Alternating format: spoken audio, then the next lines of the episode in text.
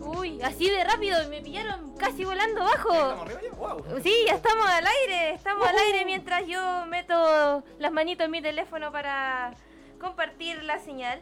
Que ya estamos, estamos, estamos en vivo. Mire, ya tenemos a seis personas conectadas mientras esto me carga y les comparto el enlace para que puedan conectarse los que todavía faltan. Estamos en el último día de enero, Wow. mes eterno para muchos. Duró como 72 días. sí. Claro, duró como 72 días. Este enero fue. Oye, el mes cansado. Muy, muy Sí, cansado. definitivamente. No, Y tuvimos la mala pata de que. Yo creo que cae luego este día. sí, sobre todo para controlar aquí el machi que se nos va de vacaciones. Solo dice- vine hoy por la Hitomi. Mira, Oh, qué amoroso. para que vean. Maravilloso. Mira, qué buena onda. Crédito al estimado que por tan buena labor. Sí, por, a- exacto, Yo- por apañar tanto. Yo creo que este mes tuvimos la mala pata de que cayó el 31 justo un día viernes, un día hábil, y por eso todos nos pagaron justo el último día y fue como, ¡ah, demonios! Claro, como que todo se juntó para que este mes se hiciera muy tedioso. Pero bueno, estamos aquí. Hay que cumplir la misión. Yep.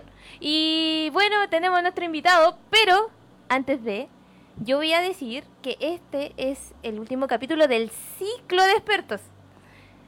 Incluimos a muchas personas. Es- Estamos hablando que esto partió más o menos como en septiembre. Obviamente tuvimos stand-by en razón de la revolución social. Y, obviamente la retomamos ahora en enero y cerramos el ciclo con nuestro invitado que aquí ven y que escuchan, si es que no están viendo, Raifon o Ray. Todos me dicen Ray, y sí, al final de Así que preséntese. Bueno, mi nombre en realidad es Reñero Barra, todos me dicen Ray y nadie me dice Rayfon, así que por favor no lo hagan. Sí, Rayfon es la firma y viene de un chiste muy fome que me voy a abstener de contarlo. ya. Mira, eh, yo quería aclarar primero, porque me escribieron, oye, pero, oye, hay tantos fotógrafos de cosplay, ¿por qué el Ray? ¿Ya? Ok. Yo voy a poner decir por qué el Ray. Al Ray lo conozco desde más o menos el 2010-2009. Más o menos, sí. Y podría decir que es el fotógrafo cosplay, que, corríjanme si hay alguien más, que partió como público, si es que no me equivoco. Exactamente. De hecho, yo comencé a ir a eventos en el año 2007, Imagínate. en la primera Anime Expo en la estación Mapocho. De ahí que yo no empecé a tomar fotos de inmediato. O sea, yo fui a este evento porque siempre quería ir a eventos de anime, pero no había ido por temas de la universidad. Y el 2007 Claro. cuando me titulé, ahí tenía tiempo para ir a estos eventos y fui y los encontré genial, maravilloso. Aluciné hasta con el cosplayer de Akatsuki más ordinario que pudiste encontrado así. Ya, eh, para ti, para ti era todo wow. no, espectacular, así como genial. Y ahí me llamó un poquito la atención el tema de los cosplayers, ¿cierto? Y la tónica entre el cosplay y la foto. Y yo andaba con una camarita chiquitita y tenía mis dudas si efectivamente uno les podía tomar fotos o no, si había que darles propina o si se iban a enojar, ¿cachai? Tenía toda una confusión, toda una nebulosa, no tenía idea de nada, absolutamente de nada. Y después como a los tres o cuatro eventos que empecé a asistir, entrañables eventos allá en el planetario de los H, ¿cierto? Uh. Uh, tiempos aquellos. Qué tiempos. Qué tiempos aquellos, ¿no? Con harto espacio, pastito y todo eso. Ahí me di cuenta que yo podía tomar fotos, que tenía una, una predisposición para tomar, eh, para sacar fotos. Antes yo no lo sabía eso. Yo pensé que me iba a casar con la ingeniería en computación el resto de mi vida y de ahí no iba a salir. Ya. Y de ahí con el tiempo me di cuenta que en efecto podía tomar fotos y me empecé a meter un poquito más en el tema. O sea, antes de fotografía ya eras ñoño, así. Sí, definitivamente. Siempre y sí, o sea, siempre y sí. Siempre, siempre. O sea, Ya. yo antes me inyectaba anime directo a la vena, o sea, sus 40 series al año fácilmente así. Ah, ya, cu- cuando es- eso, como dicen Hokage, que podían verse una serie completa en un Eh, día. eh, Claro, exactamente así. No, y ve- veía muchas leceras. De hecho, ahora me acuerdo y me arrepiento mucho de haber visto muchas series en realidad. Así como que acuerdo y dije, ¿qué estaba pensando? ¿Por qué vi esta, por qué vi esta cuestión? ¿Y, y, y qué fue lo que gatilló que dijiste, oye, me voy a atrever, voy a tomar una cámara, una cámara casera y voy a ir a sacar fotos al evento? Eh, fue precisamente lo que te contaba, porque me gustó mucho esa interacción de, mm, de que las personas se dejaran tomar fotos, ¿cierto? Y de que te lo agradecieran. Y más que nada, después esa motivación vino de la mano con un tema que me di cuenta en los eventos, que todo este tema de las fotos Y los cosplayers, más allá de que, ah, qué rico, tengo un cosplay y me tomaron fotos bacán, eh, que existe como una necesidad de un registro, Sí. definitivamente. Entonces, mu- muchas de las cosas que yo me encontré en esos años es que muchos de los chicos me decían, oye, ¿y esta foto la vas a subir a alguna parte? ¿Me la puedes mandar? ¿Dónde subías? A Facebook en esos años. Yo en esos años yo subía las fotos a Facebook. A Facebook. Bien. Estamos hablando, a ver, año 2008. ¿Cuándo empezó Facebook? ¿Como en el 2007, 2008? Más o menos. más o menos. Y también ocupaba Fotolog en esos años. Yo subía fotos Muchos a- a- años. muchos años atrás. ¿Qué he hecho con mi vida, Dios mío santo? Yo creo que muchos nos cuestionamos lo mismo. ¿Qué hemos hecho con nuestras vidas? Definitivamente. Pero en vista de esta necesidad que te contaba yo de un registro y de que mucha gente preguntaba, oye, ¿dónde puedo ver las fotos? Eh, ¿Cómo me las puedes mandar? ¿Cómo me las puedes hacer llegar? Y dice, no, mira, puedes meterte en mi fotolog y me puedes seguir en esos años. O también las voy a subir a una galería chiquitita que subía yo en, en Facebook. ya. Y ahí entre varios amigos ñoños se etiquetaban entre todos y si no los tenían ellos se etiquetaban, se agregaban. Claro, Y- como que como que empezaban a expandir y a, y a Claro. etiquetar o, o compartirlo con los amigos que salían en las fotos. Y yo recuerdo más o menos Sí, ese tiempo. Y de hecho, muchos me contaban en esos años que decía, oye, mira, yo traje este cosplay, le puse harto empeño, harta pega y me tomaron fotos, pero nunca vi las fotos. De hecho, algo que pasaba, me voy a colgar un poco lo que dices tú. Eh, bueno, en ese periodo todavía seguían funcionando los foros, si es que no me equivoco. Sí. Y eh, en los temas que estaban en los foros, cuando terminaba el evento, siempre había un, un topic que decía, ya, porfa, los que tienen fotos del evento, Claro. compártanlo aquí. De hecho, Porque un- era una forma de, de, como tú dices, de tener registro, porque en realidad, si lo vemos por el lado del punto de vista del cosplayer, el cosplayer a veces ni siquiera tiene cabeza para andar pensando en foto. Claro, exactamente. Y en ese periodo era mucho más complicado, porque primero los celulares, No estaban tan avanzados en ese momento. o sea, no, y el que tenía cámara con el del teléfono, vamos a ver la calidad. Exactamente. Entonces, y obviamente no todos andaban con sus cámaras caseras digitales, porque en ese entonces era así. Claro, o sea, Era así de- como de dos- artesanal. De hecho, yo me acuerdo, habían como dos o tres personas en esos años que en efecto tenían una DSLR, una cámara profesional. Y va a ser un poquito así como, no sé si pesado lo que voy a decir ahora, pero en esos años, si tú no conocías a estas personas, siempre no teníais fotos con esa calidad. Ah, sí, sí, yo igual, yo, y más que nada yo creo que es algo que pasa principalmente para las personas que están partiendo, que obviamente les da miedo Pero acercarse a personas que, Claro, que tú decís, pucha, me gustaría tener una foto de ahí, o de él, o de ella, pero eh, ¿cómo lo hago? Si no lo conozco. No lo conozco. Exactamente, no tengo el nexo. Entonces, la- mi impresión que a mí me dio en esos años era muy simple. Tú tenías un cosplay bonito una- y querías registro de, de- de tu traje, ¿cierto? Querías fotos. Y simple, si no, con- no conocías a la persona, no, No, no no- había opción, era complicado. Era complicado. Entonces yo sentía en esos años que el tema estaba muy centralizado. Ujú. Está demasiado centralizado. Entonces yo por eso me tiré como en un intento de descentralizar ese tema y yo iba a los eventos y te lo juro, le tomaba fotos, pero a todo, pero a todo, a todo, a todo, a lo que pillara, de verdad. Era como, "Ti, ti, fotos, fotos, fotos, Sí, a a, lo- a- a lo que fuera. Sí, incluso en esos años, voy a citar un evento de aquellos años, Anime Festival. Ya, Anime Festival en el, en el, ¿cuánto se llama? ¿Dónde lo hacían esto? En la cúpula. ok, El- migró en varias, Eh, estuvo sí, en varias va- partes. varias. La, la cúpula del Parque O'Higgins, ¿cierto? Pero me acuerdo uno en particular del, del Liceo 7 que está. No, no era el Liceo 7. Es un liceo que está en el centro, en Metro República, creo, Unión Latinoamericana. La cosa es que fue un evento que duró cuatro días en esos años. No, no fue una Super Japan Expo, parece.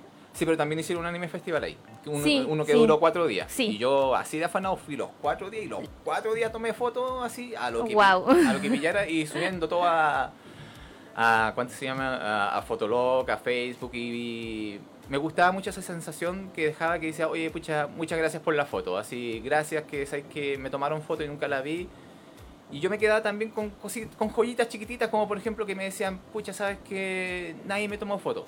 Ujú. Y pasaste tú y me tomaste esta foto y la tengo acá y puta, le puedo mostrar, le puedo mostrar esto a mi mamá, a mi papá, a mi sí. amigo y gracias. Y esa cosita me quedó Que te, te- que te empezó... eh, eh, un bichito. Un bichito que quedó ahí en el claro. corazón.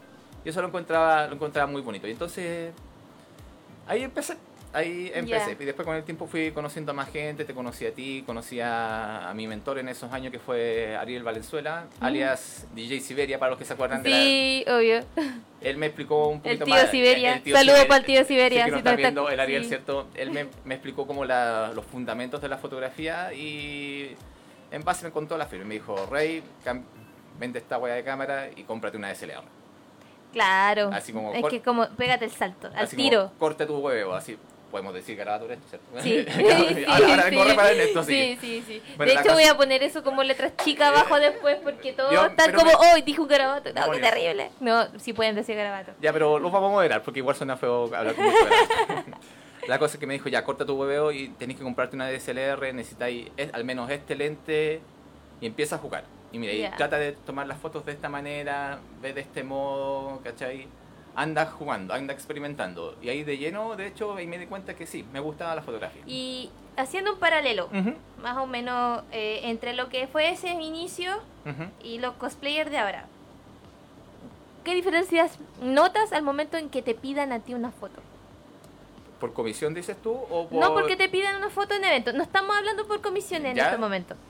Es que cómo lo hacía el cosplayer antes y el que lo hace ahora. Por ejemplo, si te ven en un evento, ¿cómo te cómo se acercan a ti? ¿Cómo te abordan para pedirte una foto? Mira, actualmente por lo general me dicen... eh, por- Mira, hay gente que de hecho me ubica, me dice, oye Rey, eh, Claro. estoy acá, eh, un par de fotitos, sí, cómo no. Y la gente que no me ubica se me han acercado de dos formas. Me dice, oye, tú, tú eres Rayphone, tú sales en, en este Instagram, sí, digo, sí, soy yo. Y dice, oye, ¿me harías un par de fotos? Sí, ningún problema.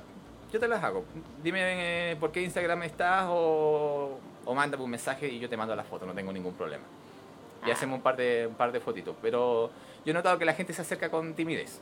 ¿Cachai? Eh, eh, lo de la timidez Eh, no, se quita a pesar yo- del, no, del paso del sí, tiempo. Pero es que es válido en todo caso. Sí. O sea, a mí también me pasa. Ujú. O sea, cuando veo algún cosplayer que no ubico, que no conozco, eh, igual me da un poquito cosita porque no quiero molestar. ¿Cachai? Ya. A mí me carga molestar a la gente.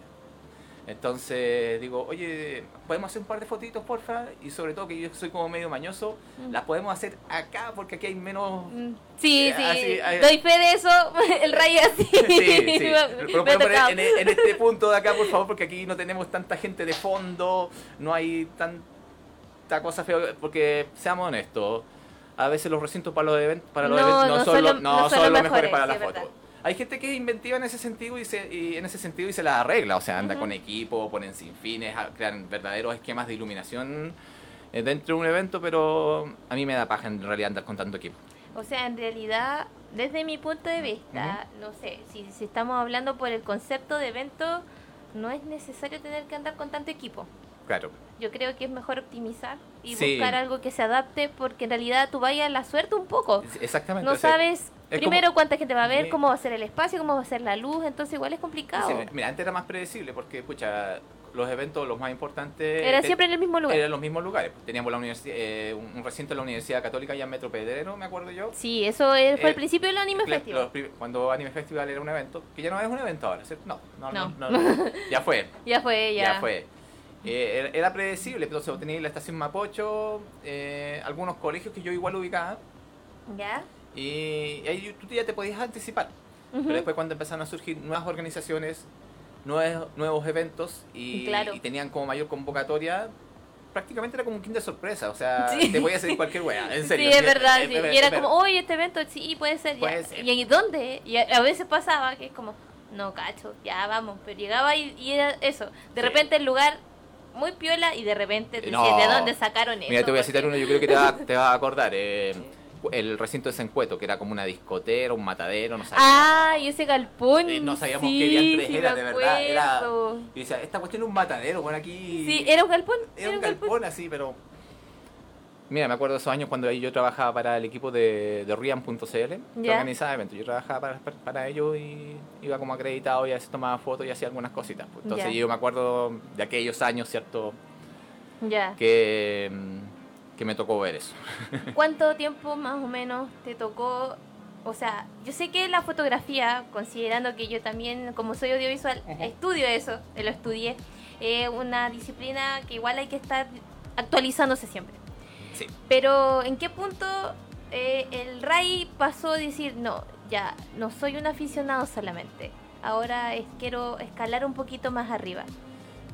Ya, eh, esto va de la mano con una persona que conocí en aquellos años, que fue Nadia Cruz, que es una amiga mía de Curicó, una amiga muy cercana. En esos años yo había pasado por una, mm, por una ruptura, un quiebre amoroso mío, más o menos fuerte, que casi me deja, casi dejó la fotografía en aquellos años.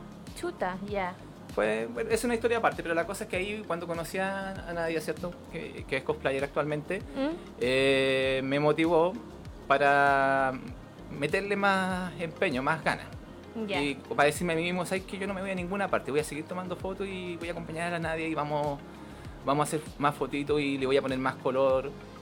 Y ahí como que empecé a formalizar ya mi, mi tema fotográfico. O sea, de hecho me puse a estudiar, me puse a indagar más, ¿cierto? A probar nuevas cosas, nuevos ángulos, porque antes mis fotos eran todas iguales, eran todas estacionadas, estacionarias quiero decir, eran todas muy parecidas.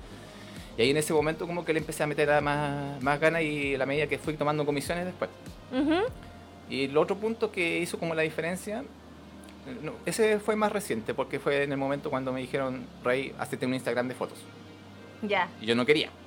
Así como, no, no quiero No, ni irme a la masa, me niego, me niego. Así, claro, es que dice, no, si apenas manejo el Facebook, tengo otras cuestiones, eh, no me voy a meter así como otra cuestión. Y me insistieron, me dijeron, hazte un Instagram de fotos, Rey, hazte un Instagram de fotos, ah, hazte un Instagram.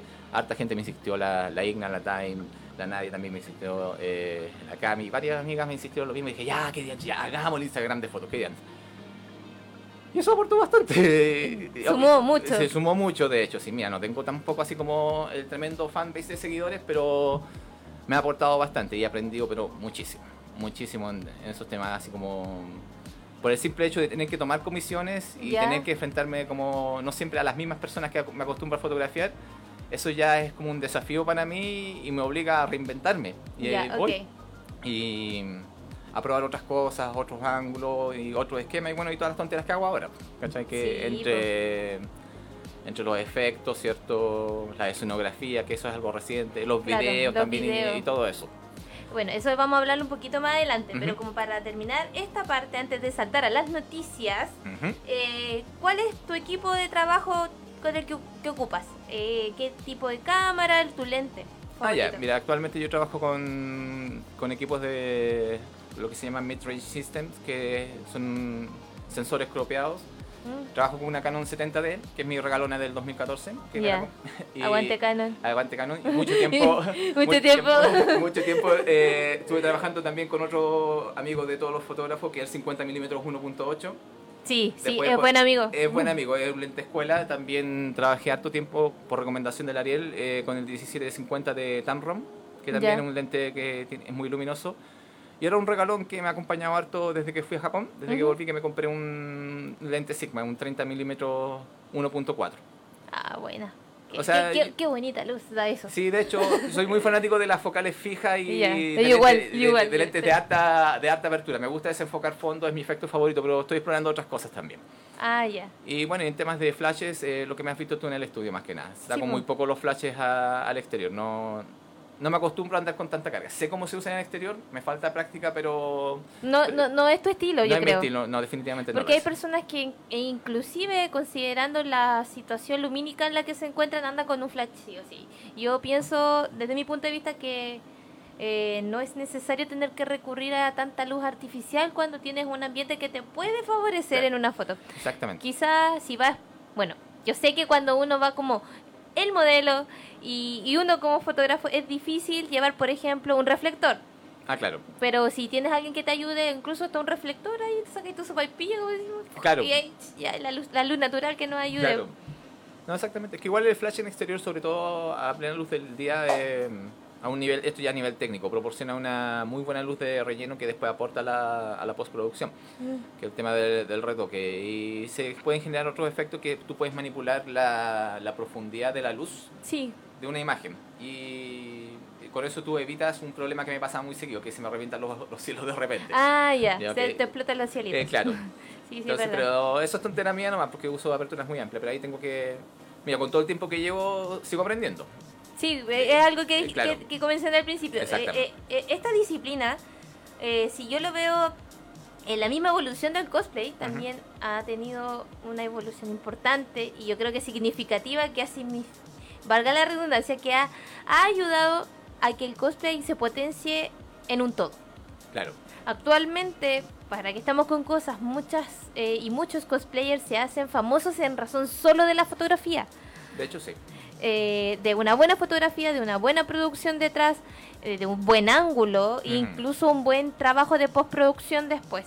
Claro, exactamente. Entonces, siento que, que son hermanos que tienen que andar de la mano si queremos lograr un 100%. De hecho, me atrevo a decir que hoy en día eso ya mm, ya existe un estándar predefinido con respecto a eso. O sea, Sí. tú, tanto para los cosplayers, o sea, para un cosplayer tiene que tiene que usar peluca, tiene que ponerse la malla, tiene que preocuparse del maquillaje, de los lentes de contacto y de todo ese tema. Esa cuestión está definida ya por default por estándar. Obvio que sí. Tiene que ir sí o sí. Y no existe el tal de que, ay, no, que me molesta el ojo. Mala cueva, señor. Tenés que acostumbrarte, vete a alguna cuestión, alguna receta, algo. Claro, pero arréglalo. Claro, a no ser que, por lo menos yo digo, a no ser que en, en el lugar y espacio que estés eh, no te sume mucho. Por ejemplo, cuando estás en un evento X y hay humo o hay el ambiente es muy Ah, claro, corrosivo. Exactamente. ah, yo, yo siempre recomiendo, si van a usar lentes y los, les molestan, sáquenselos de inmediato. Sí, Porque es muy difícil. Yo- por lo menos lo digo yo en razón de, soy una persona que se pone lente de contacto, pasa una hora y se me irritan. Da lo mismo donde esté. claro. Porque mis ojos son muy sensibles. Obviamente hay personas que tienen aguante. O sea, a mí me impresiona las personas, independiente que sea cosplay o no, que andan con lentes de contacto todo el día. De color, estamos hablando sí. de los de fantasía. Todo el día, en serio. Los hay gente- admiro. No sé cómo lo no, hacen. No, yo tampoco sé cómo, ¿Cómo lo no, hacen. cómo no se les caen los ojos, chiquillos?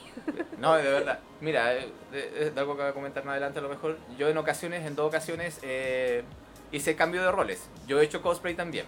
Sí, tengo evidencia de eso. Tiene evidencia. de- sí, tiene no hay una foto de, de Azure Kid eh, de Hack You que cuando hice sesión con la Kidara y te lo juro, yo aguanté solamente la hora que duró la sesión con los lentes de contacto y después me los tuve que sacar porque dije, digo, como diantres aguantan esta cuestión un evento entero.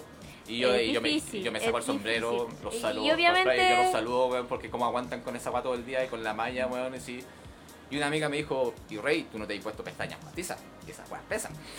Claro, va a depender del tipo de pestaña postiza que obviamente entonces- sientes el peso o como por ejemplo lo que comentábamos con el invitado la semana pasada, Gustav, cuando hace crossplay, Ujú.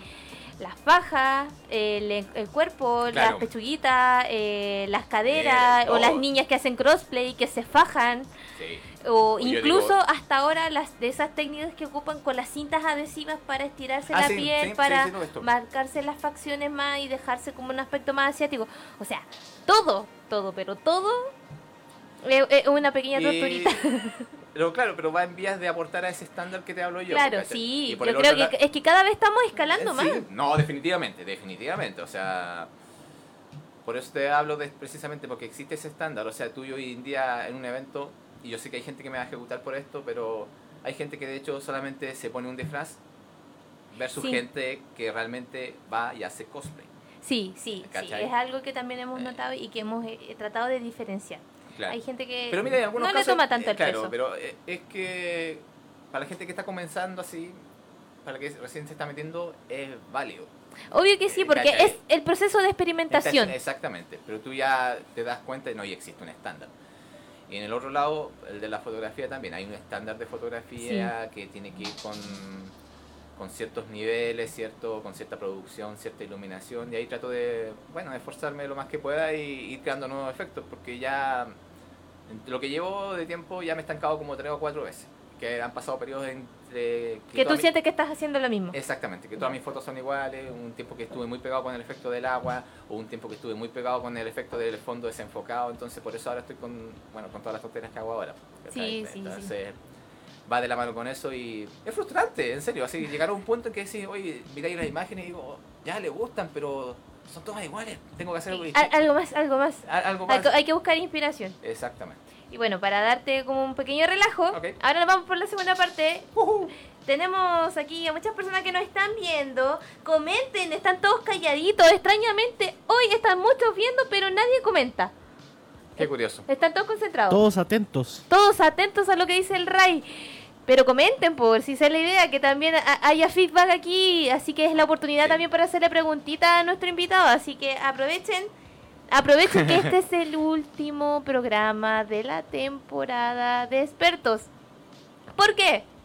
Porque eh, Toy Cosplay también se va de vacaciones. Radio Power se va de vacaciones. El, con, aquí nuestro control man Machi se va de vacaciones. Y yo también me voy de vacaciones. Así que vamos a volver en marzo. Y obviamente vamos a partir con un nuevo ciclo.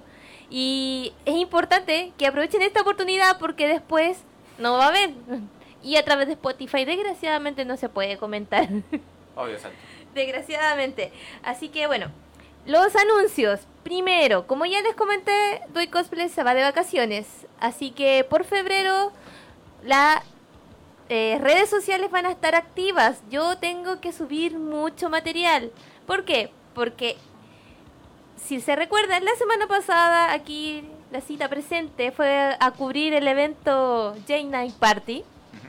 Y obviamente tengo mucho material. mucho, mucho material, el cual voy a dividir en varias partes, porque en realidad Instagram no me da para subir un video compilatorio de una hora, así como para contarles todo, porque es mucho. Instagram TV, lo que hice yo. Exacto, así que vamos a tener que hacerlo como por partes. Eh, lo primero que voy a subir y sorry si no he podido subirlo porque el chiquito está de cabeza preparando un team para esta otra semana. Eh, eh, es la entrevista de Filmis 1 porque lo logré, lo conseguí. Hinché, pero logré la entrevista de Filmis 1. Así que chiquillos, se viene una entrevista súper buena, muy entretenida. Y el tipo, bueno, ya ha estado toda la semana diciendo que es un amor, pero es un tipo genial es una impresión que generó en todos. Así que yo creo que en ese sentido todos los asistentes, tanto como la gente que pagó en el meet and greet, como todos los que fueron simplemente a carretear al evento, se llevaron la mejor impresión del invitado. Muy, muy, muy, muy, muy. Me gusta eso cuando traen invitados de afuera y el invitado, de, hecho, comparte con el público sin necesidad de que hayan pagado un meet and greet o cosas así. Sí, de hecho, que se, simpático. Eh, primero, eh, en razón de la producción, eh, Walter, que es como el productor, siempre dijo, todo va a depender de lo que Phil quiera hacer. Maravilloso. Así que fue bacán el hecho que le dieran como libre albedrío de que él decidiera si quería ir a compartir con la gente, que fuera, si quería hacer una tontera, que le hiciera. Entonces, siento que él a pesar de que veo, vi, su cara de cansancio así al máximo, el pobrecito, eh, estuvo en modo party todo el rato. Qué buena. Muy, muy, muy simpático. yo no fui al evento porque yo no carreteo. Eh, pero vi la selfie, vi la historia y no, y se notaba, se notaba mucho que compartió con la gente y eh, mucha gente se fue muy contenta con su Es que hay gente que no, no pensaba que iba a aparecer en el evento así como así, o sea, de hecho apareció en el en el módulo de fotografía así de la nada. Y justo estaba Chanel sacando fotografía. Imagínate que aparezca así el invitado así de la... Así como, hola. Hola, estoy aquí. ¡Sorpresa! Sí, fue, como algo así. ¡Qué hermoso! Y, obviamente toda la gente se aglomeró eh, y tuvo el tiempo y la paciencia para sacarse selfies con todos. O sea, o la mayoría, no sé. Y firmar autógrafos grabar videitos, regalitos, ay, no sé. No, sí, de hecho, vi hartas fotos muy simpáticas de gente que se enseñó también así y aprovechó. Y yo me reí tanto con la cuestión y, dijo la disponibilidad, o sea, esa disposición que presentó un invitado así. Eh, es algo que yo eh, destaco. destaco. No, no, no sé si fue no sé si decir que es como la elección acertada de la productora. Porque obviamente uno elige el invitado en razón de lo que pide el público, pero anda tú a saber cómo se va a comportar el cosplayer. Bueno, sí, en realidad. Entonces, eh, obviamente estás con ese ¿y qué puede pasar? Ese punto suspensivo.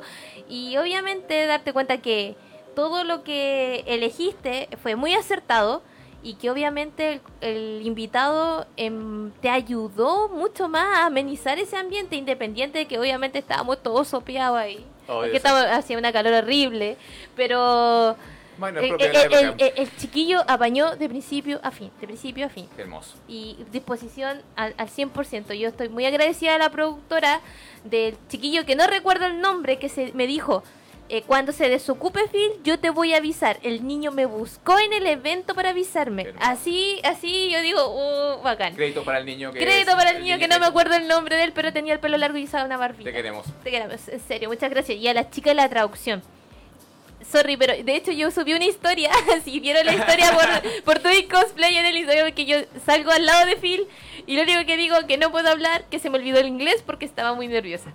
Entonces, gracias a la señorita traductora que estaba al lado mío, que me ayudó en la entrevista y que me facilitó el trabajo. Igual, eh, Phil, un 7.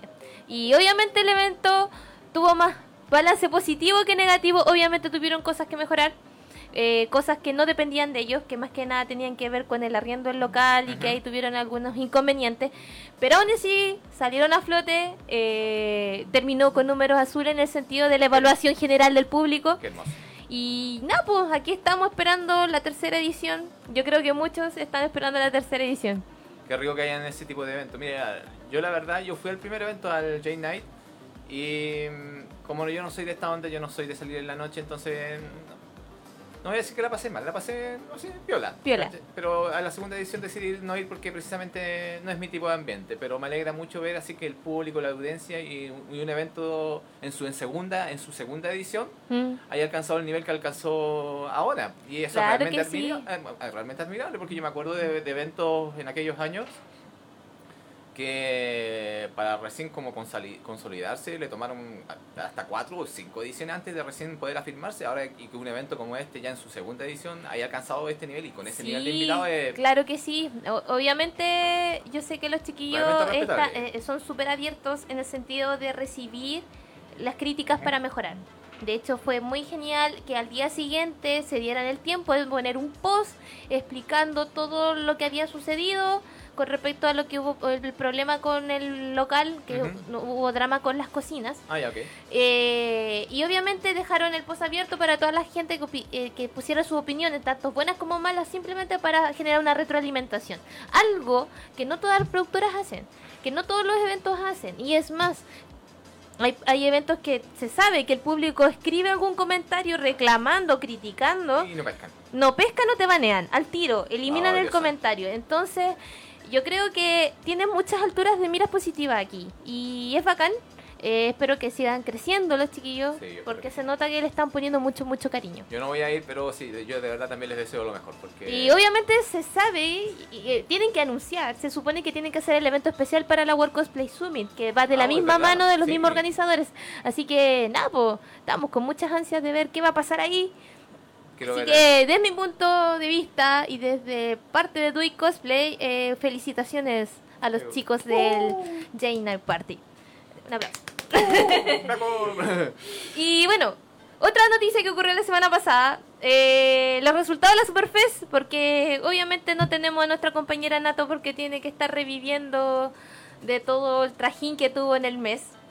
Obviamente el esfuerzo valió la pena, chiquillos, porque les cuento que la Nato sacó el segundo lugar en Superfest con su super traje de su super eh, malvado de Power Ranger. ¿El Goldar? El, exacto. Goldar se llama. Goldar. Sí, sí, ok. Y nada, se lució. No. Impresionante trabajo, Nato. Me saco el sombrero Yo- nuevamente ante la calidad Yo que de, la Nato. En esos años cuando estaba en cuarto medio. oh.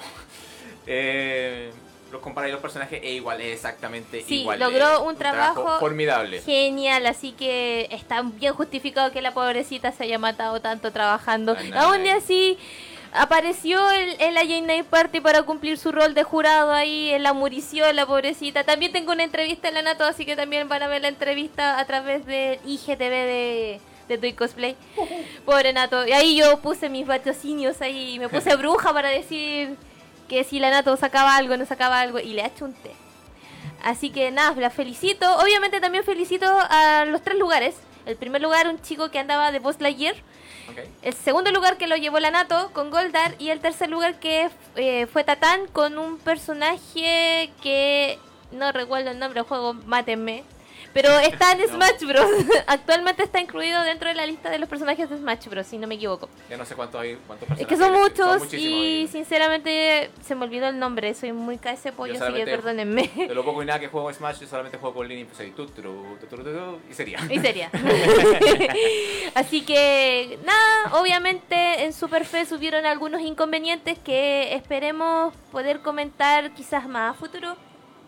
O eh, las redes sociales también tuvieron un poquito picantes por ahí en el sentido de algunos comentarios con respecto a la mala organización del cosplay en general. Sí, hay- Desgraciadamente, eh, el- el- el- la planificación no fue muy adecuada, el escenario tampoco fue el adecuado para los chicos que se presentaron, eh, lo cual indica que por el lado cosplay, eh, Superfest tiene que mejorar. Porque es algo, eh, y es una opinión eh, general. Creo que habré leído como unas 6-7 personas quejándose exactamente de lo mismo. Así que obviamente no era cuento, era algo real. Esperemos que eso lo mejoren, porque ya se anunció que Superfest va en noviembre nuevamente. Oh, wow, ok. Así que ojalá mejoren eso y obviamente uno de los puntos más importantes, chiquillos, si van a hacer competir a cosplayer en un escenario, tienen que tener un escenario adecuado, ya lo hemos dicho. Entonces, mínimo por lo menos un espacio despejado para que ellos se puedan mover y hacer su show de manera adecuada, porque no solamente si tienen cosas encima del escenario van a exponer al cosplayer, que se pueda caer o tenga un accidente, incluso puede estar el jurado involucrado o el animador sin querer puede tropezar con algo y caerse. Todo puede pasar. Todo puede pasar, así que ojo con eso, a mejorar. ¿Y qué se nos viene? No, aún nos queda febrero y es verano y viene la Anime Expo que empieza mañana. Mañana. Oh, de santo, ¿verdad? Sauna Expo, como le digo yo. Ay, no, este año me, me abstuve, no pienso ir a esa Yo ya- tampoco. Ya, tuve suficiente ya. Yo, yo tampoco, yo no soy muy fan de, de Anime Expo ahora ya. Eh, pero como les mencioné en el capítulo anterior, eh, sigue eh, la publicidad y el aviso con respecto a los cosplayers que quieran participar en la pasarela cosplay. No va a haber otro tipo de competencia que no sea pasarela y va a ser la inscripción directa en un stand durante el evento. Así que todo cosplayer que quiera participar en la pasarela tiene que ir directamente a ese stand e inscribirse. Eh, la evaluación la desconozco, qué tipo de sistema va a ser. Presumo que quizás va a ser a voto público. Y obviamente el ganador o los ganadores se van a llevar una Nintendo Switch. Así Uh. que igual el premio no está malo. No, está malo. Así que Uh, ahí por ese lado, ojalá los que vayan se, se animen. Obviamente yo sé que el calor de repente quita los ánimos, pero anímense y súbanse al escenario y disfruten el cosplay. Exactamente. Así que nada, pues. Voy a, me- voy a mandar saludos a todos los que están viendo y que están mudos hoy, porque son muchos, muchos viendo y todos muditos aquí concentrados. Parece que el último día del mes ya estamos todos guateados, ya Sí. estamos medio... No más guerra, por favor. No más guerra, por favor. No más. que hasta ma- marcar teclitas nos cansan. Saludos para el Walter, para la Ana Paula, para el Peter, para la Dito, o sea, la Connie, para nuestro querido amigo Marcelo Katsura, cosplay, Eh, de la tiendita Katsura Cosplay, a la Camila, la Camila Bravo, Ah, la Cami, la Astrid, eh, la Camila G. González, la otra Cami, al Carlos eh, y a la Stephanie. Saludos a todos. Comenten algo. Oh, no, me, no- no me- no me quiero, no me quiero ir sin hablar con la gente en, en este capítulo, por favor. Y para retomar. Eh, estábamos hablando de los lentes. Vente consigo. Eh, tu favor, tú me- ya te mencionaste, Ah, los fijos ¿Ya? son tus favoritos. Claro. De hecho, coincido contigo, a mí me gustan mucho los lentes fijos. Eh, el flash te da dependiendo de la escenografía y eso. Pero eh, desde el punto de vista del momento de sacar la foto, ¿qué prefieres más tú? Eh, ¿Una locación o el estudio? A decir verdad, prefiero el estudio. Ujú. Principalmente por un tema porque ahí tengo control casi de todos los elementos que quiero que aparezcan en mi imagen. Eh, están las cosas que he construido yo ahí y puedo mover, sacar, cambiar de lugar, hacer todo lo que yo quiera. Ujú. Entonces es como mi zona de confort, pero estamos trabajando para Mejorarlo más. Para mejorarlo más y no, yo estoy trabajando personalmente para salir de esa zona de confort y tomar más fotos en exterior. Ya. Eh, porque el tema de los exteriores, aquí entramos en, en otro asunto, que no sé si tú has visto el comentario que más de alguna vez dicen, hoy las sesiones de fotos siempre son en los mismos lugares, siempre vamos a la Muni de Providencia. La vieja confiable. La vieja confiable, ¿cierto? Para el otro, el Parque Araucano. Sí. Y para los más aberrados sí que se pegan el pique y vamos al Parque Bicentenario, allá, para allá para las con... No, en en Apoquindo creo que es, sí. A ver, para allá es Vitacura. Ya, El, que- el bicentenario donde está la Muni de Vitacura, ¿no? claro, ahí, Ya. ahí, no andaba Sí. ni cerca, ya. Entonces, bueno, y ahí uno tiene que ser inventivo en ese sentido, porque Sí, igual, eh, igual es un poco complicado.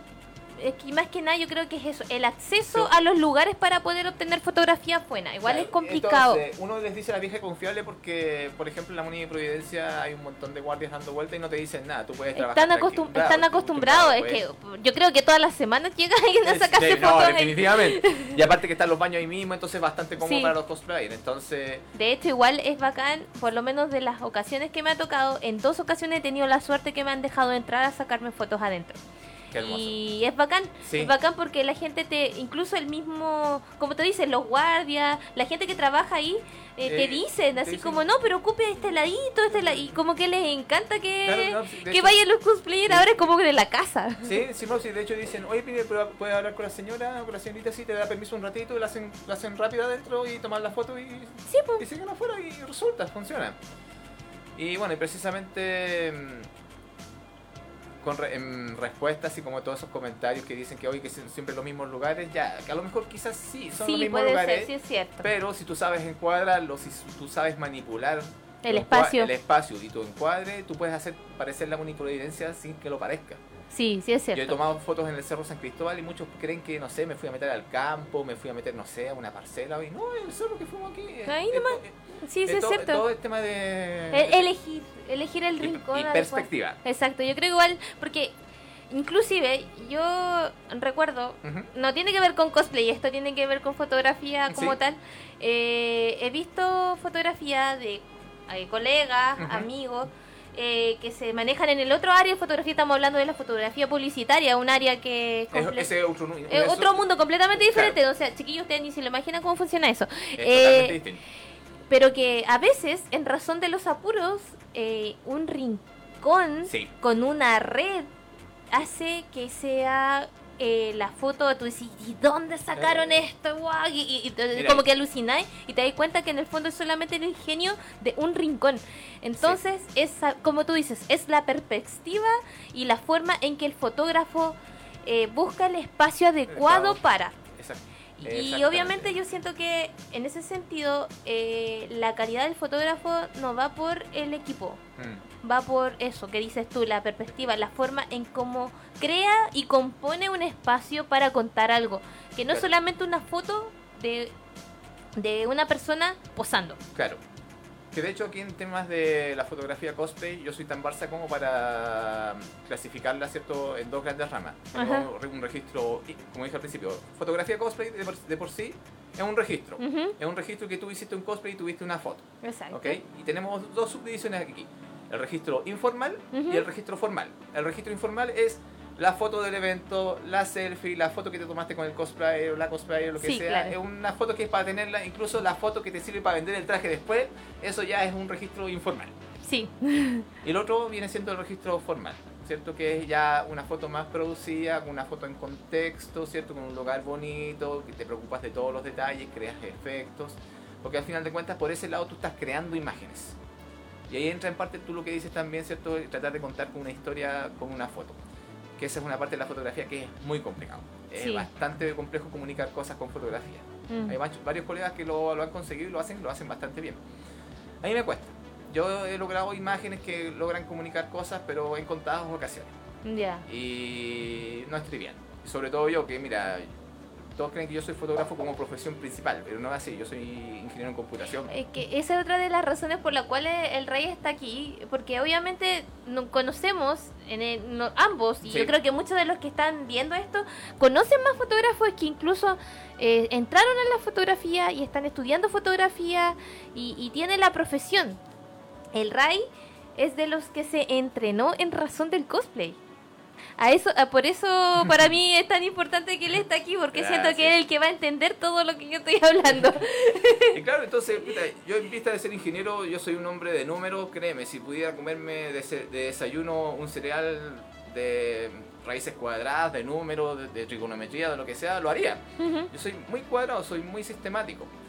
Y meterme en fotografía, que es otra área más Eh, eh, artística, yo Eh, obviamente es completamente eh, apuesta, opuesta al 100. o sea, yo ahí me considero un intruso, totalmente. Pero por algún motivo puedo tomar imágenes, puedo sacar fotos y no, y me entretiene, me entretiene bastante. ¿Y cómo te dio ese eh, eh, la idea de, de, bueno, de decir ya, en mi, porque el estudio está en tu casa, decir, esta pared, este rincón, voy a hacerlo un estudio. Y, y es Mira. como, obviamente yo cacho que todos partieron con el telón. Sí, Y del telón a ahora a tus videos con la sierra haciendo los paneles, armando las cajitas Y y, todo to- eso. y todo ese art que a- armaste, eh, eh, o sea, porque lo de los videos igual es nuevo, po. Eh, eh, armar ese art attack para solamente para mejorar las fotos, para mejorar los fondos. Sí. ¿Cómo? Ya. ¿Qué, qué te dio ahí? Ya, mira, es una seguidilla de varias cosas. Para yo poder entrenarme en fotografía por allá en el año 2013, ¿Mm? yo iba a un estudio que estaba en el centro, Ujú. que es el estudio máximo, que está en la calle París, Londres. Ujú. Se puede arrendar, un espacio bien dedicado, sale como 10 lucas la hora, 15 lucas más o menos, depende del horario. Ya. Entonces ahí yo por primera vez estuve de cerca con los equipos de estudio, de flash y toda la cuestión y lo encontré genial. Y estuve yendo ahí muy seguido. Hasta la ocasión número 10 que empecé a sacar la cuenta de todas las veces que había ido y dije, oh, me eché 100 lucas en esta cuestión. ¿Y cuánto valen estos flashes de estudio? Ah, valen entre 70 y 80. Demonios. Entonces dije, me, está, me sale mal. la balanza. sí, claro. Entonces dije, no, o sea que me voy a comprar uno y para tenerlo en casa y probar desde ahí. Y ahí partí, ¿cierto? Que dije, ya, esta pared de acá voy a poner una tela y ni siquiera tenía el, el sinfín que se ocupa realmente ahora, que es un, un, un sinfín de cartulina. Ujú. Yo antes ocupaba flocking, Ah. ocupaba flocking, que compraba en Independencia. Yo compraba y lo sujetaba. Y, Tengo- y el flocking, te encargo cómo se le pegan los Eh, las pelos, pelusas, po, oye, sí. pelusas. Y, y bueno, y te encargo el ancho también, porque es de Sí, un metro. ¿Cuánto mide? Un metro cincuenta. Entonces era bien reducido. Por lo general yo hacía fotos individuales y a veces de dúo. Y, y ahí yo desocupaba las cosas que estaban en mi living, desarmaba la mesa, corría el sillón, sacaba la tele y ahí armaba y construía estos pequeños sets, estas pequeñas cositas que hacía yo en esos años. Y aprovecho de darle crédito también a todos los cosplayers que me apañaron Ujú. en ese en mis inicios en una, de una forma tan artesanal en la que trabajaba yo, Ya. pero aún así me tenían fe y dice, no, Rey, hagamos esta cuestión, si resultaba. Y de ahí como que empezamos a evolucionar. Y después llegó un momento en que de verdad el espacio se me estaba haciendo muy chico. A pesar de tener un espacio Sí. para. Eh, Se me estaba haciendo muy pequeño. Y el sinfín que quería colocar mide como 2 metros. Mm. 2 metros 10 más o menos. Entonces no, no me cabía. Entonces ahí comencé con el tema de que necesito hacerme más espacio. Entonces dije, ya, voy a echar esta pared abajo y vamos a ampliar esta cuestión. ¿Tú viste la última vez que fuiste para allá? Sí. Todo, todo el desarme que hice. Y, y ahí me di cuenta de otra cuestión que yo antes no tenía idea que, que podía hacer, que podía construir cosas. Usted- no, no, eh, soltaste el skill ahí. Sí, que antes yo no sabía, o sea, y me di cuenta y empecé a conectar puntos con lógica y dije ya, si hago esto puedo echar la pared de abajo y después para levantar otra pared para correrla más allá, coloco los pilares de esta manera, entonces, y funcionó. Y fue un proceso como evolutivo, fue de a poco y ahora ya está más ordenadito, se ve más decente, pero hay gente que fue con comisión conmigo el año pasado que vio la pared hecha pebre así, y también se lo agradezco mucho por tenerme en el FEB y decir, oye, a pesar de que se ve como las weas esta cuestión, pero... Vamos que se puede, vamos, vamos que, que se se puede. Y-. Y, resultaba la foto y resulta, pues entonces... Eh, es que igual es bacán, pues, o sea, por lo menos eh, el resultado Sí, y obviamente la- trabajar desde la comodidad de la casa eh, igual es, es, es otra cosa. es otra cosa. po. Pero eh, como para cerrar, eh, en esta evolución que ha tenido la, el foto cosplay, por decirlo de alguna forma informal, eh, ¿tú crees que la evolución del mismo rubro puede hacer que esto se profesionalice y sea ya un, un trabajo al 100%? Definitivamente, definitivamente. Vamos para allá, encuentro yo. Yo lo considero, porque por esta necesidad del registro que tienen los cosplayers que te digo yo. Mm. Ya la gente está escalando, en algunos casos, a contratar servicios profesionales, de agencia, de gente más experimentada que tenga Claro. los equipos y que armen estas cosas, ¿cierto? Entonces, bueno, y la gente ahora está dispuesta a pagar. Claro. De- Definitivamente, porque antes se veía muy raro así, oye, no, este fotógrafo está cobrando, era prácticamente un Oye, ¿y tabú. por qué, y por qué me cobré por la foto? Claro, eh, era como un poco menos que un tabú, ¿cachai? Sí, eh, sí, es que yo era- creo, es que yo creo que mal, mal acostumbramos un poquito a lo, a lo gratis al principio. Claro. Pero obviamente también, como la misma evolución lo dice, eh, estábamos en, en, el- en la etapa beta. Claro. Así que No, también... pero yo creo que así como va ahora, y de hecho, ya hace rato se descentralizó todo este tema de que te, hablé al inicio. O sea, hay muchos fotógrafos, Sí, hay muchas opciones, muy buenas opciones donde la Sí, gente. sí, hay se fotógrafos puede- bacanes, bacanes. Eh, A se veces a mí, me, a mí me gustan mucho, muchos fotógrafos. Sí, a mí igual. Y se pueden enseñar entre precios, calidad, tipos de trabajo, para lo que queráis, tú tenés que buscar. Sí, de hecho, desde mi punto de vista, Ujú. sí, eh, siento que dependiendo del tipo de cosplay que tú tengas, eh, es el tipo de fotógrafo Exacto. idóneo para el cosplay. Exactamente. Eh, siento que, por ejemplo, para un tipo de cosplay más oscuro, elegir a X fotógrafo, Sí. que en comparación a uno, por ejemplo, si anda en modo idol, ya eh, este tipo de Eh, fotógrafo claro. y así. Y porque siento que encasillarse igual en un puro fotógrafo es, es un poco mantener el la, ser monótono. Sí, Igual desde mi punto de vista como cosplayer es bacán variar. Sí, definitivamente. Porque igual de cierta manera tú vas a encontrar, como mencionaste al principio, una perspectiva diferente en cada tipo de estilo. Claro. Y es bacán. Y No, desde y a mí me parece. es bacán. y uno dice. Bueno, me han dicho, oye, ¿no te da lata que haya tanta competencia? Le digo, no, de ninguna manera. O sea, yo encuentro fantástico Hay que, para haya, todo. que hay para todo, que haya distintas opciones, porque a lo mejor la imagen que no te puedo hacer yo, te la puede hacer otra persona. Claro que Y es perfectamente válido y está bien.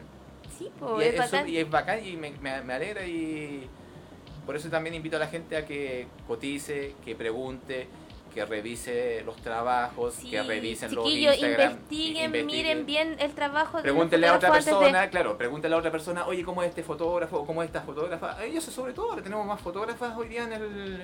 Sí, en bacán. mundillo y eso Bacán, es- es- chiquillas, por- que se atrevan a sí. salir con las cámaras a sacar fotos. Entonces... Me incluyo, también de repente hago fotos. sí, yo, eh, es cierto que. Entonces es eso, pero respondiendo así como a tu pregunta, sí, esto está en vía de profesionalizarse cada vez más. Bacán. Y estamos, como dices tú, en una, una parte beta y va a seguir escalando, definitivamente.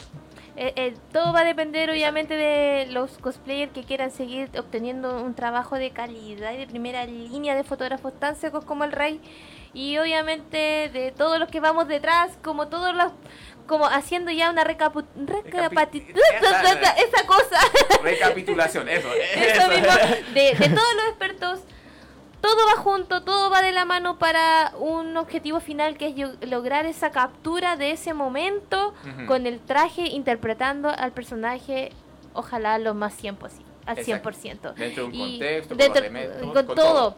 Así que siento que con esto eh, va todo hilado, va todo de la mano. Desde, de- desde la persona que dice voy a hacer ese personaje, independiente que tenga las habilidades manuales o no, y que mande a hacer su traje a un cosmaker, al arma al maker que pida una peluca, un lente de contacto a una tienda o que no tenga la habilidad para peinarla porque le da nervio y le pida a un webmaker que lo haga. O si el personaje tiene un maquillaje muy complicado, contratar un maquillador para Claro. ello, para le- llegar al evento o al lugar o al, o al estudio a lograr una fotografía bacán. Exactamente. Todo eso es un proceso, todo y cada proceso tiene una persona detrás. Y obviamente durante todo este ciclo hemos tenido a todas esas personas que están detrás de, para que conozcan cómo funciona, cómo es el tras bambalinas del cosplay, por decirlo de alguna manera. Sí, definitivamente. Eh, esto es casi como ah, el teatro, siento yo. Ya estamos en esa área ya. definitivamente. No, ya no es algo tan artesanal, no es algo de voy a revisar el closet y veré qué No, es lo que pasa- me sirve. Ya pasamos esa época hace rato ya. pues, o sea, Claro que o sea, sí. Los inicios, los primeros eventos. eh, Era así. Sí, era así. Era reciclaba así. ropa, iba a bandera, encontraba las prendas que necesitaba y armaba y algo te inventaba. Exacto. Entonces, eh, toda esa evolución y todos esos expertos que hay detrás eh, están funcionando todos de la mano. Es un ciclo, es una cadena, es una pirámide, es como quieran verlo, pero hay mucha gente detrás de un solo proyecto. Exactamente. Y es bacán que la persona que se anime a hacerlo eh, esté dispuesta a, a incluir a todas esas personas en su proyecto. Como por otro lado también yo creo que para todos los makers, fotógrafos, maquilladores y, y demás es que, no, que seamos partícipes de. Así como que aportamos un granito de arena para la creación de la magia. Exactamente. Así que bacán. De hecho, me siento contenta con haber cerrado este ciclo de esta manera, porque era necesario. Eh, espero que les haya servido a todos los que están aquí, que escucharon este capítulo, porque nadie comentó, pero escucharon el capítulo, entonces yo creo que era porque estaban muy concentraditos, eh, tratando de saber todas las cosas. Se agradece mucho la invitación, Jito, de verdad. Eh, aprecio mucho bueno, todo lo que haces tú, ¿cierto? Y toda esta iniciativa que hacen de entrevistar gente y te agradezco mucho que me hayas considerado también para esta... Ah, gracias. ¿Algo que estimado. decir, señor Machi? Vámonos, me quedo sin voz. ¡Oh, chuta, we ya. que Sí, sí, sí. Y Para cerrar, sus redes sociales, señor Ray. Eh, busquen por Rayphone Photography, ¿cierto? En, en Instagram. Ujú. Ahí salgo, de hecho salgo como Rayphone-bajo y ahí están todos mis trabajos. Ocupo más Instagram, ya Facebook ya... Eh, Facebook es para memes. Para memes, sí, justamente. Yo solamente me meto al Facebook para chatear con algunas personas y para los memes, definitivamente Así los que, ver- bueno, de todas maneras, como saben, yo cada vez que anuncio los invitados pongo ahí el enlace del Instagram del invitado. Así que pueden meterse a través de arroba duit, duit guion guion bajo ya ando medio tartamuda. Dui-cosplay. Eh, y en la fotito donde está anunciado el raid sale también su Instagram para que lo sigan. Y obviamente le pueden escribir por direct para cotizarle si quieren algún tipo de sesión de Todo fotos. para marzo porque estoy copado febrero a full, así que. Gracias por avisar, porque lo tenía en mente. Ya tres. ya, ya, no, pero no importa. Así que, bueno, terminamos el ciclo. Estoy muy contenta. Vamos a volver en marzo. Ojalá con la Nato al lado. Ya viva mi compañera aquí. y nada, feliz. Eh, gracias por haber venido. Gracias a todos y a todas las personas que pasaron por este set, por este locutorio. Síganlo Y- en marzo cuando regresen. Yo voy a Sí, ahí vamos a volver, pero así A full. 3.0, 4.0, es muy bacana. No se lo pierdan, son muy No se lo pierdan. Y obviamente recuerden que este capítulo, como todos los anteriores, están y van a estar en Spotify. Así que si se lo perdió, lo puede escuchar después. Así que con eso terminamos porque a mi compañero Machi se le va el bus. Así que, chao, chao. Chao, chao. Disfruten sus vacaciones.